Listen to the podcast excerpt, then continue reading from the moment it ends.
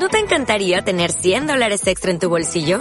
Haz que un experto bilingüe de TurboTax declare tus impuestos para el 31 de marzo y obtén 100 dólares de vuelta al instante. Porque no importa cuáles hayan sido tus logros del año pasado, TurboTax hace que cuenten.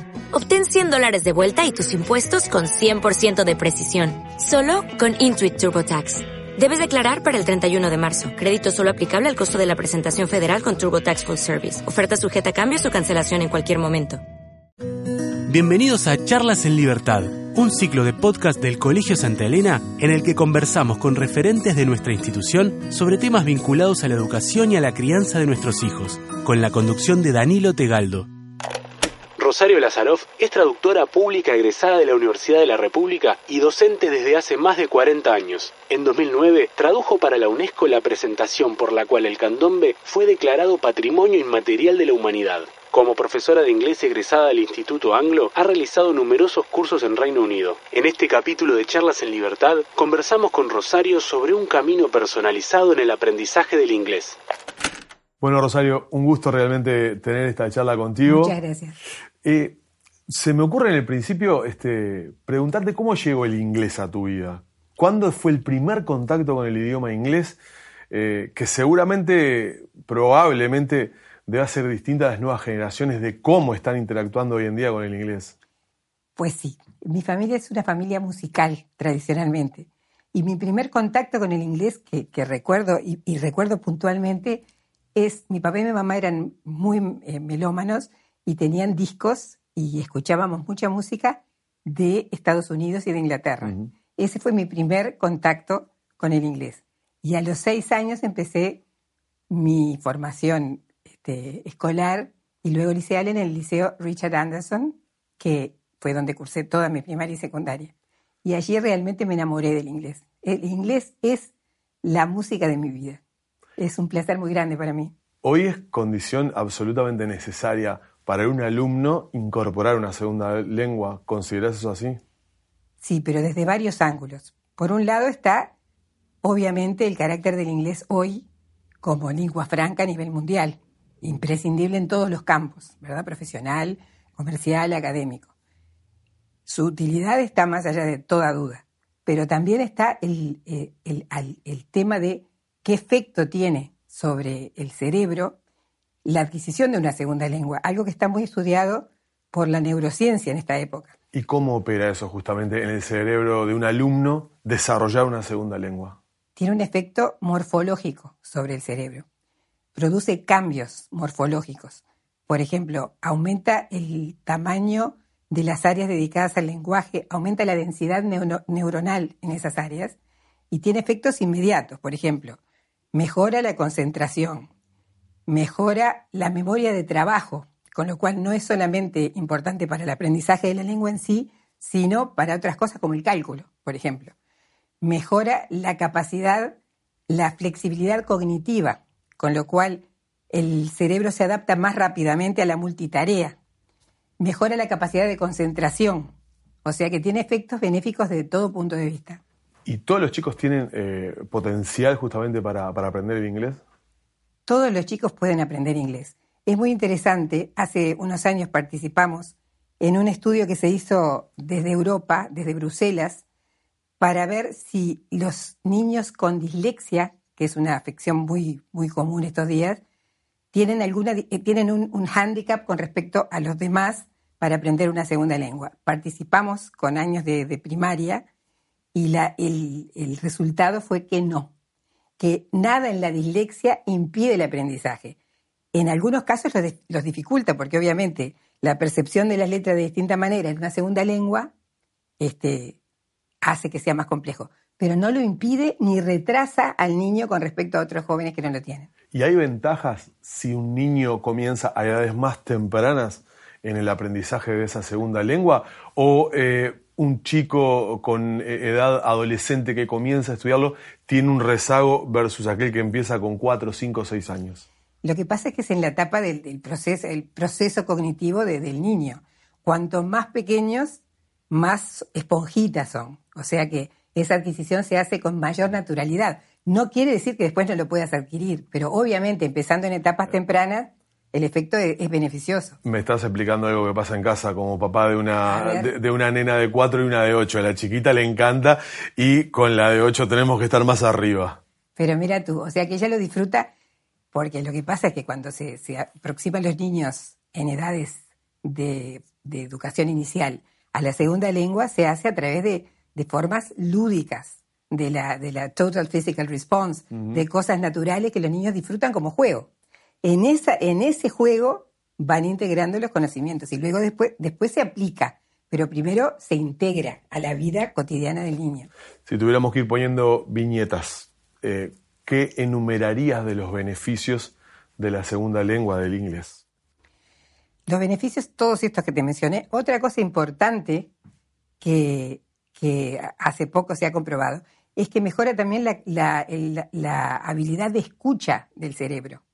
Tú imagínate que el cerebro está decodificando y determinando, distinguiendo y reconociendo sonidos diferentes, ¿verdad? Y clasificándolos en uno u otro.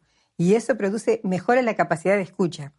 Y como yo te comentaba hace, hace, hace poco, este, el tema todo este de esta, de esta hermosa, cómo pone en juego mecanismos cerebrales en cualquier etapa de la vida, y, y, está comprobado a través de diversos estudios que retrasa la aparición de enfermedades neurodegenerativas. Y hace poco leí, hace unos días, que eh, los equipos que están hace tiempo tratando de mitigar los efectos de la enfermedad de Alzheimer y o de retrasar la aparición de esos efectos, este, han comprobado a través de estudios cruzados que aprender una segunda lengua en las personas que tienen ya signos de Alzheimer retrasa la enfermedad mucho más que la medicación. Fíjate tú si tendrá un poderoso efecto sobre el cerebro. Y además está el, hecho de que el inglés es una lengua hermosa, no solamente utilitaria, sino que es bellísima, es la lengua de Shakespeare, la lengua de los Beatles. Claro, eso es otro tema, porque además de todos los beneficios que decís en el desarrollo del aprendizaje del niño, abre una ventana, un abanico de, acceso a, la cultura de otros lugares del mundo que sin tenerlo no se puede. De, de acceso y de, inmersión, porque el hecho, nosotros tenemos a través de, la globalización el, eh, permanentemente la injerencia de la lengua dentro de la, realidad uruguaya, por ejemplo, ¿verdad? Los niños están en contacto a través de tantas, tantos caminos diversos, la computación, la música, todo eso los acerca. Entonces, si nosotros les damos las herramientas para apropiarse de eso, te das cuenta que las ventajas son enormes. Y después como ciudadanos del mundo, porque todos nuestros jóvenes hoy son viajeros también. No solamente que viajen por placer, sino que viajan a estudiar, por ejemplo, en otros centros. Y para eso es básico, fundamental. Me meto en el aula. ¿Cómo eh, trabajar eh, la enseñanza del inglés con los chicos cuando evidentemente hay heterogeneidad en una clase, en el aula? ¿Cómo se trabaja? Pues ahí trabajas con la diversidad y hay que usar muy diversas herramientas de inclusión, sobre todo partir de un buen conocimiento del alumno, ¿verdad? No se puede, este, no se puede normatizar una cosa que no lo es. ¿Y cómo es entonces enseñar el idioma de manera inclusiva? Darles a, darle a cada uno el inglés que necesita. Entonces, nosotros hay diversos mecanismos. Cuando son más pequeños, yo creo, por ejemplo, en, en la belleza de que sigan, trabajen en un único grupo y dentro de ese grupo incidir, por ejemplo, con un segundo profesor en el aula, con un tiempo personalizado, con formas de, acercar al niño al inglés que le permitan disfrutarlo y no frustrarse dentro del aula. Y después, a partir de la etapa liceal, dando, abriendo carreteras, caminos de acceso, más rápidos o más lentos según cada uno, pero con metas alcanzables y cuantificables a lo largo del camino. Ahí es muy importante entonces, por lo que decís, el ojo del docente para identificar las necesidades de cada niño, de cada alumno. Así debe ser. Esa es la riqueza que tiene un inglés que respeta al alumno, pero siempre desde el punto de vista de que puede y puede aprender inglés, que va a aprender. Si uno cree, el niño cree. Es así. Y a propósito, en cuanto al, lo que es este, el aprendizaje de una segunda lengua, ¿Cómo se cruza con el resto de, la plataforma educativa que tiene un centro educativo que tiene como propuesta para sus alumnos? ¿De qué manera eh, beneficia e, ese cruce? El cruce hay que motivarlo y, y llevarlo adelante, ¿verdad? Por ejemplo, en primaria es muy fácil hacer coincidir contenidos. Por ejemplo, hay dos tipos de bilingüismo, por ejemplo, que uno es el por contenidos, otro es por adición, o una buena mezcla de ambos, ¿verdad? El de adición no sustituye, sino que expande. Mm. El, el- alguna, en algunos casos el de contenidos también hace eso. Lo que se puede es coordinar, por ejemplo, actividades de manera que el, el niño sepa que el conocimiento es uno y que se accede a él a través de distintas puertas, ¿verdad? Entonces, puede ser la puerta del idioma madre, puede ser la, idioma, la de la segunda lengua, pero el conocimiento que adquiere es el mismo. Y después, a través de actividades, por ejemplo, transversales con, con materias de secundaria, por ejemplo, donde, imagínate si habrá coincidencias desde el punto de vista de la historia, del arte, de la literatura, ¿verdad? De la música. Todo eso se puede abordar desde ambas lenguas. Y eso es una riqueza para el joven. Eh, eso te quería preguntar. Eh, el tema del mundo artístico o el desarrollo de las artes en lo que es la enseñanza del inglés es, es determinante. Te digo, en casa pasa, ¿no? Está todo el día presente este, en, en la música, en las canciones, este, también hasta en representaciones, en obras. Es así, es inevitable y es hermoso que sea así, porque siempre es enriquecedor. O sea que el arte, este, el arte es parte de la formación del joven, tiene que serlo del niño y del joven. Y la música espe- especialmente, sobre todo este, la música como, vehículo de expresión, la música como acercamiento. ¿Qué, puede ser más bello? No, se me ocurre. Hay, mitos y barreras este, eh, que hay creados respecto a, a lo que es el aprendizaje de una segunda lengua y particularmente eh, el inglés. Eh, todo el mundo puede acceder al aprendizaje de esta lengua. Yo pienso de verdad que sí. Pienso que es así. No solamente por necesario, sino porque es, es viable para todo el mundo, a cualquier etapa de la vida, pero especialmente en los, en los niños y los jóvenes. Y el hecho de que ellos puedan tener esa herramienta tan fuerte les da confianza en sí mismos para lo que emprendan, cualquiera sea el campo al que se dirijan. Es una, una herramienta imprescindible y valiosísima y de una fortaleza enorme. Pensando en lo que es eh, lo que es el desarrollo de las actividades en el aula, ¿cuál, ¿hay una carga eh, horaria de, inglés eh, óptima? ¿Eso cómo se calibra? ¿Cómo, cómo los educadores valoran eso? ¿Cuánto es necesario de carga horaria de aprendizaje? ¿O eso depende también de cada grupo, de cada eh, año lectivo? Pero allí iríamos a la, a la, digamos, a la dicotomía cantidad y calidad, ¿verdad? Depende de qué haces con el tiempo que tenés con el, con el niño y el joven. Está bueno eso que digas, porque Claro. no necesariamente mayor cantidad de No tiempo necesariamente. implica mayor cantidad de aprendizaje. No, no necesariamente. Yo pienso que este, la calidad de lo que recibe el niño, por supuesto que el tiempo de frecuentación tiene que ser lo suficientemente extendido como para que uno pueda llegar a los objetivos, pero es mucho más importante la calidad de lo que haces. Y eso depende eh, de los grupos en cuanto a- al diseño de la planificación, eh, de si es inicial, si es primaria, si es Sin secundaria. duda, sin duda, sin duda, sin duda. Todo tiene que ver. Este, e- es como eh, ir por una ladera ascendente. Tú empezás con el niño acá a los tres años, que es cuando empieza el contacto con la lengua, y lo llevas por esa pendiente ascendente hasta lo máximo que pueda alcanzar. Nosotros tenés, además podés tener, por ejemplo, pautas en el camino. El marco común europeo de referencia para las lenguas, que es el que nosotros utilizamos y que se utiliza a nivel mundial para todas las lenguas, te permite saber en qué hacer un corte y ver en qué momento de ese ascenso está colocado cada estudiante. Después lo podés legitimar, por ejemplo, con una acreditación externa, como los exámenes internacionales, que son otra pauta que nosotros vamos proyectando a medida que el joven va alcanzando metas, lo exponemos a esa acreditación externa, que no solamente es para el joven, sino también para todo el sistema que se está aplicando, ¿no? ¿Cómo, es- cómo se ha desarrollado el enseñaje, la, la- la- la enseñanza, el aprendizaje del inglés eh, en Uruguay? ¿Cómo ha sido esa evolución? Hay una evolución clarísima. La necesidad ya ha sido reconocida y la prueba está que más allá de que se puede discutir la eficiencia de la videoconferencia en las, escuelas públicas, pero es una aproximación, es una enorme Es mejor que nada, seguro. Es mejor, seguro. Además, no solamente en las zonas urbanas, sino que llega también a las zonas rurales, lo cual es una maravilla, porque abre, abre la puerta, ¿verdad? Por supuesto que es, a distancia, depende mucho también del maestro en el aula, pero hay una, un reconocimiento a una necesidad y yo creo que va creyendo, no se va a detener, no puede detenerse. Te voy a plantear un ejercicio. Diga. Yo soy un papá que en este momento estoy eh, haciendo una evaluación, una valoración sobre a, qué centro educativo eh, debo eh, enviar a, mi hijo.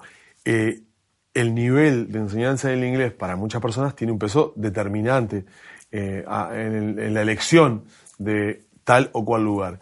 ¿En qué cosas tiene que fijarse un padre o qué cosas tendría que valorar un padre sobre determinado centro educativo para tomar la decisión si es que el inglés es el peso determinante para esa decisión, ¿qué tendría que mirar?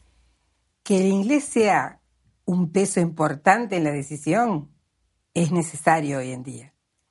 Pero yo realmente pienso de todo corazón que la decisión tiene que ir por el camino de el alma del colegio. Ver un colegio que sea formador de seres humanos valiosos, respetuosos, tolerantes y con, con la capacidad de servir a la sociedad, ¿verdad? Eso sería como el criterio que yo apliqué y que me parece el más valioso. Dentro de esa, de todo ese espectro de, ser humano, sin duda el segundo idioma, porque también es parte de eso, porque un niño que se educa en más de un idioma, naturalmente, por esa flexibilidad mental que, le da el estudio de la, lengua, va a ser una persona tolerante, respetuosa de las diferencias. Y en ese sentido es invalorable. Por supuesto que tiene que, ver un padre cuánto inglés, qué tipo de inglés y qué calidad de inglés tiene. Pero también importa sobre todo la calidad del centro educativo, qué, es lo, qué tipo de persona va a formar. Y entonces, dentro de esa formación humana, por supuesto que el inglés es invalorable. ¿Cómo se maneja la frustración del niño frente a, la dificultad que plantea el aprendizaje de una segunda lengua? ¿Hasta dónde no forzar demasiado ese aprendizaje eh, para que no se convierta en una frustración? Pues eso es realmente un tema muy importante. El niño que se frustra en el aprendizaje de la lengua baja una cortina. Es muy difícil después lograr que supere esa, barrera. Por eso nosotros hay que cuidarlo enormemente en que sienta que lo que uno le exige es alcanzable, ¿verdad? No podés ponerle la vara tan alta que realmente salte y salte y salte y nunca llegue. De ahí está la idea de justamente de del inglés que cada uno puede y, puede recibir y está en condiciones de aprovechar y de disfrutar. Porque realmente lo peor que nos puede pasar es un, un niño o un joven que diga, esto no lo puedo hacer. Entonces allí realmente perdiste la marca, la marca de, progreso. Y eso es justamente para lo que estamos justamente haciendo todos los esfuerzos posibles para que eso no pase. A través de una riqueza en el aula que permita que cada uno se reconozca y sepa que puede seguir adelante. recién eh, repasábamos, lo mencionabas en, alguna de las respuestas, eh, el tema de la neurociencia y el aprendizaje y cómo ingresa allí este, una segunda lengua. Me gustaría ampliar un poco más esto, las potencialidades que le da al chico justamente esto. Pues justamente esa riqueza de esa flexibilidad y ese crecimiento neuronal en el cerebro favorece a todas las áreas. O sea que no solamente el aprendizaje de una segunda lengua, aún aprendiendo una tercera o cuarta lengua, todos esos mecanismos se renuevan y tienen un efecto real en el aprendizaje general, no solamente en el aprendizaje de la lengua puntual, sino en la capacidad de aprendizaje del estudiante, del, educando.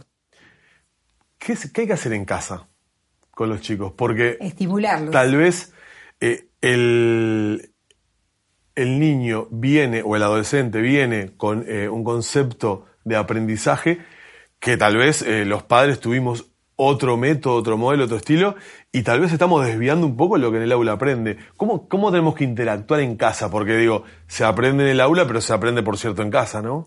Justamente, pero hoy tenemos una, una batería enorme, una riqueza enorme de materiales, por ejemplo, que se comparten con las casas.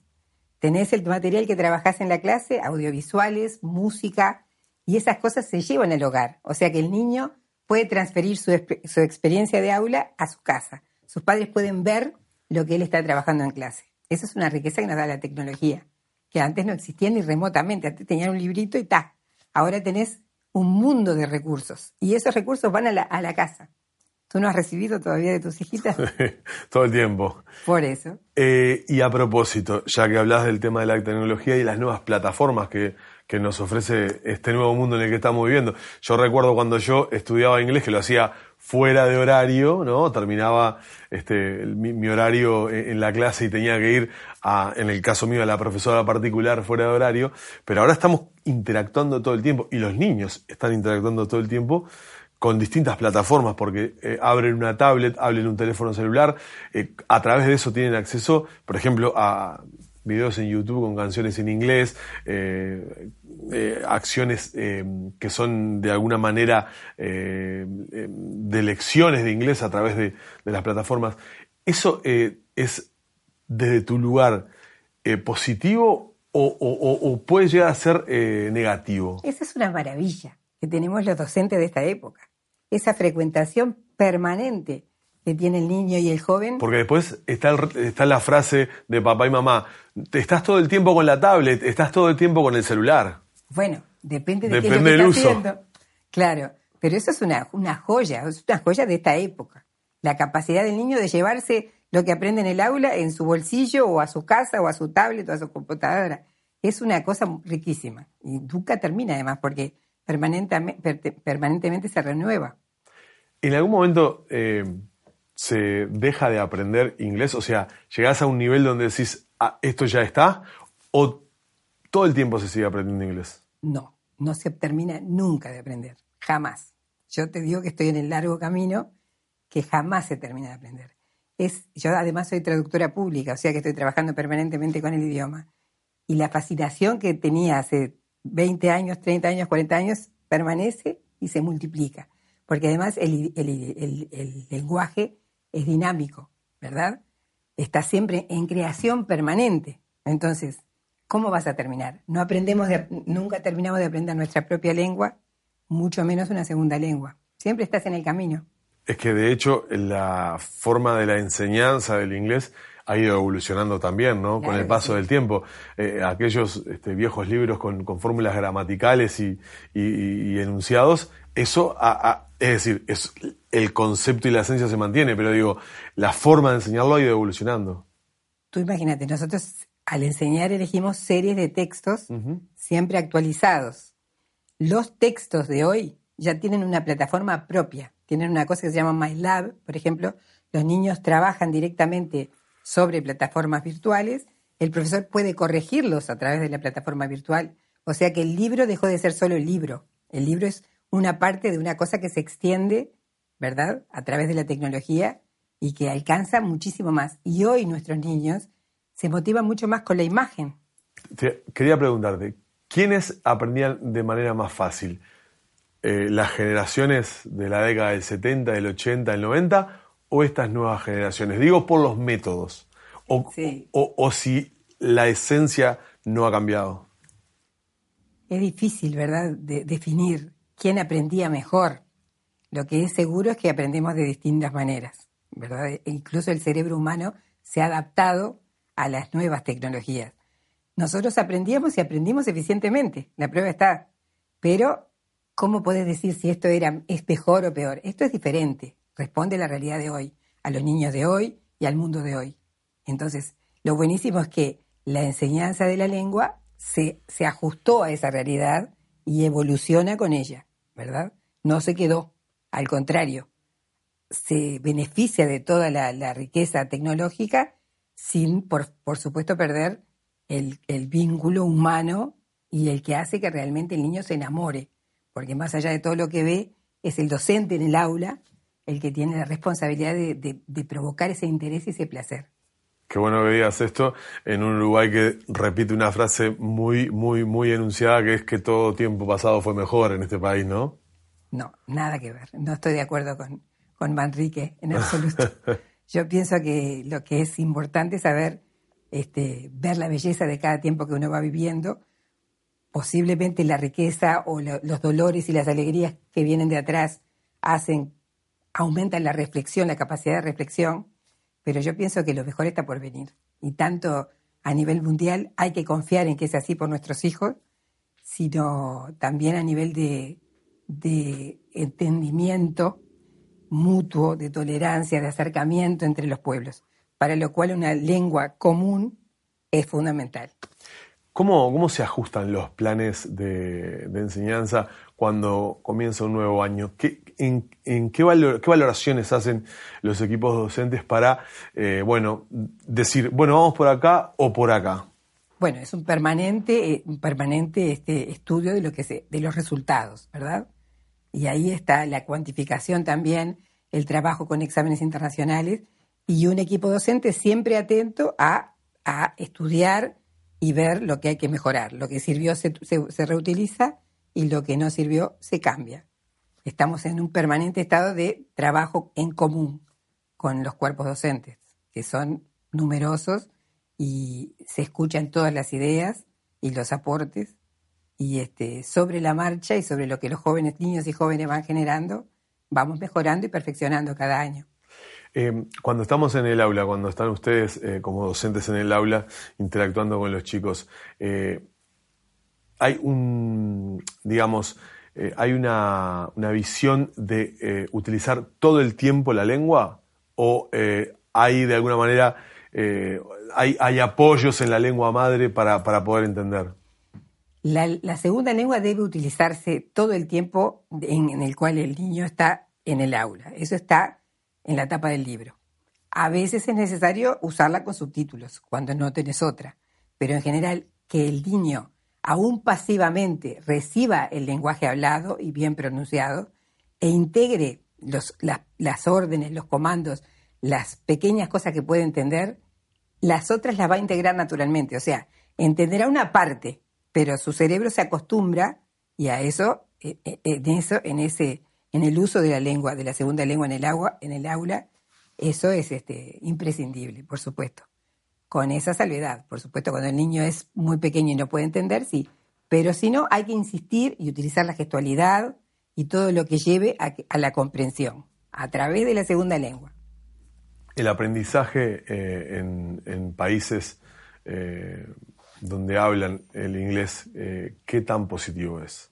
De qué manera repercute en, lo que es la globalidad de, ese joven, por ejemplo. Estoy pensando en los intercambios, por ejemplo, que muchas veces se hacen. Es enorme el valor.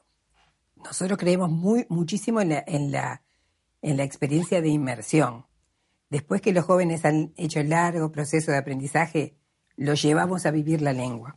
Y en eso es importante, los llevamos a vivir en el medio de la sociedad inglesa durante un tiempo y a, apoderarse del lugar y a sentirse parte, porque ese es el verdadero uso de la lengua. La lengua es un, medio de comunicación. Más allá de todo lo que puedas aprender, el hecho es que te tiene que servir como herramienta de comunicación. Entonces, llevándolos a un lugar de habla inglesa, es donde lo logramos finalmente. Claro, es una experiencia única además, ¿no? Es maravilloso, sí.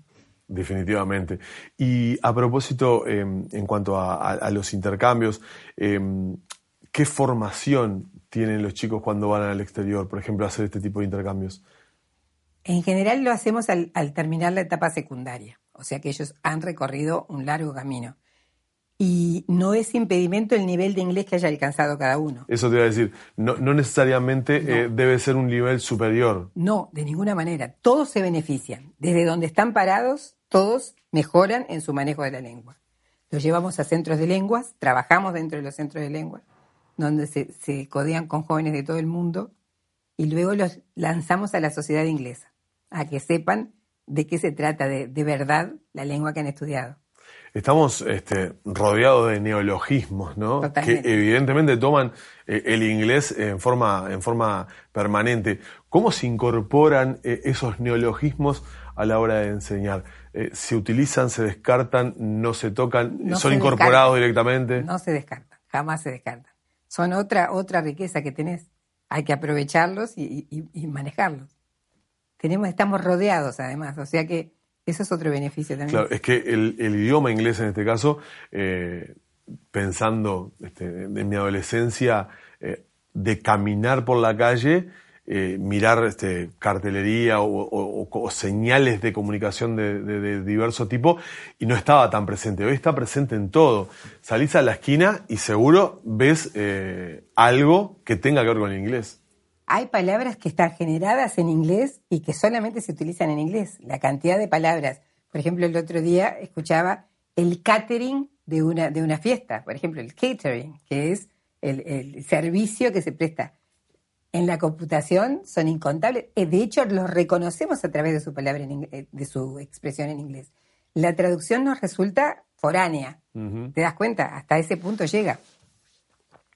Cuando los niños llegan a eh, comenzar a tomar el contacto con, lo que es el, idioma, ¿cómo se los aborda desde, digamos, su primer contacto eh, obviamente a nivel de, lo que es el aula, ¿cómo es su primer contacto con, el idioma? ¿Tú estás pensando en la etapa inicial? ¿De qué manera, sí, de qué manera se desembarca eh, con, el, inglés en esos niños? Con una canción de bienvenida en inglés, con una profesora o profesor que los recibe con una amplia sonrisa y palabras que tal vez no comprendan, y con una invitación a participar.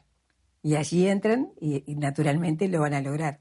Hoy tenemos esas posibilidades, ¿no? De interactuar con, con plataformas que, nos ayudan muchísimo más a lo que eran los, métodos eh, de años atrás. Lo que hay que lograr es que el niño lo disfrute, que el niño se sienta alegría de estar participando en la clase de la lengua. Entonces allí abrimos la puertita y nunca se cerrará.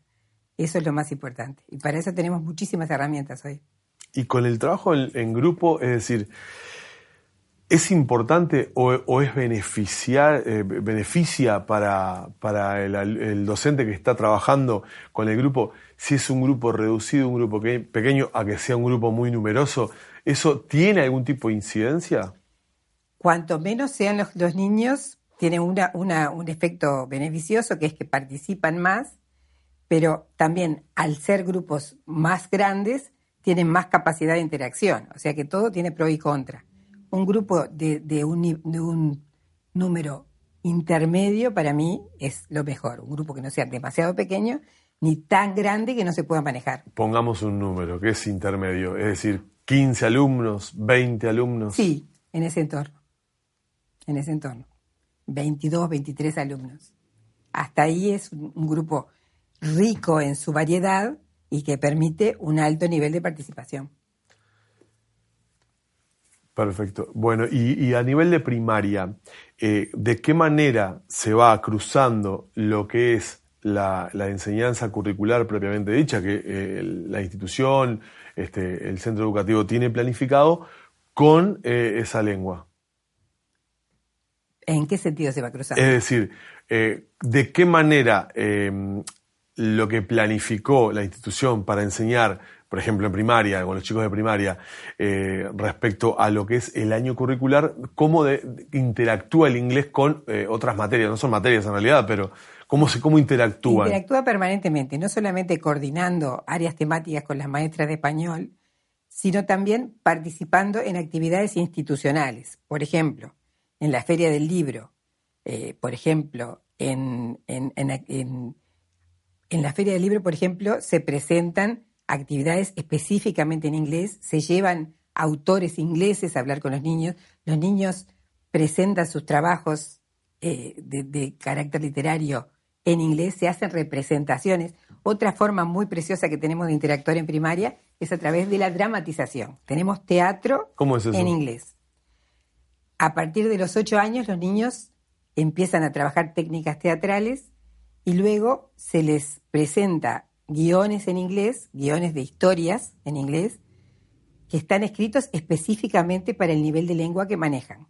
O sea, que el inglés que ellos produzcan en escena sea algo real, que ellos realmente pueden entender y comunicar. Entonces, se escriben los guiones de acuerdo al nivel de lengua que tienen. Y luego los hacen unas presentaciones preciosas. Tercero, cuarto, quinto y sexto este, presenta teatro en inglés con un profesor que les habla solamente en inglés durante todo el tiempo de, la preparación. Y ellos tienen que presentar finalmente Y ellos, la obra. con micrófono, este, representan su historia, comunican sentimientos, ideas, narran a través de su actuación en inglés, exclusivamente. Se genera sinergia en, en cuanto a que los niños ven a sus pares eh, interactuando, trabajando. Es decir, eh, si fuera el aprendizaje aislado como antes, eh, podía suceder que ibas y, y, eh, estudiabas el inglés con la profesora de inglés que te lo daba eh, personalizado, diseñaba la profesora los horarios para cada alumno cuando llegaban. Eh, ¿Es distinto o mejora el aprendizaje tener a tus pares que están interactuando, que están eh, en la misma sintonía? Le da naturalidad, le da frescura, le da cotidianeidad. El inglés es parte de la vida de primaria, o sea que tanto una lengua como la otra conviven y, colaboran a diario en las paredes, por ejemplo, en las carteleras, en las actividades, en las salidas didácticas. Los profesores de inglés acompañan a las maestras a una visita al zoológico, a una visita a un museo, a una visita al Palacio Legislativo. Se trabaja previamente y luego se comparte la actividad. Eh, hablábamos de lo que es eh, una, una forma, eh, obviamente, de, de- de enseñar, que es la videoconferencia, por ejemplo, que es una plataforma que hoy está disponible. Eh, estamos hablando de que hay una llegada eh, o una penetración con la enseñanza de esa lengua. ¿De qué nivel? Eh, ¿Es, es, es menos deseable o, o- o no necesariamente? Yo creo que, que, que cómo llega, cómo está alterando, digamos, modificando, Sí. Pienso que es a favor. Todo esto es, es crecimiento. Lo que te pregunto es, ¿un chico puede aprender eh, inglés eh, igual que si estuviera en el aula a través de videoconferencia o, o- o hay matices? Y sí, es, evidente que el contacto humano, la presencia del docente en el aula es, es diferente, es completamente diferente. Pero ya te digo, yo lo valoro como una posibilidad para niños que de otra manera no la tendrían. Y hablando de lo que es el desarrollo de los chiquilines eh, en el aprendizaje del inglés, si hay rezago, ¿qué hay que hacer con ese niño? ya te digo, utilizar herramientas de inclusión.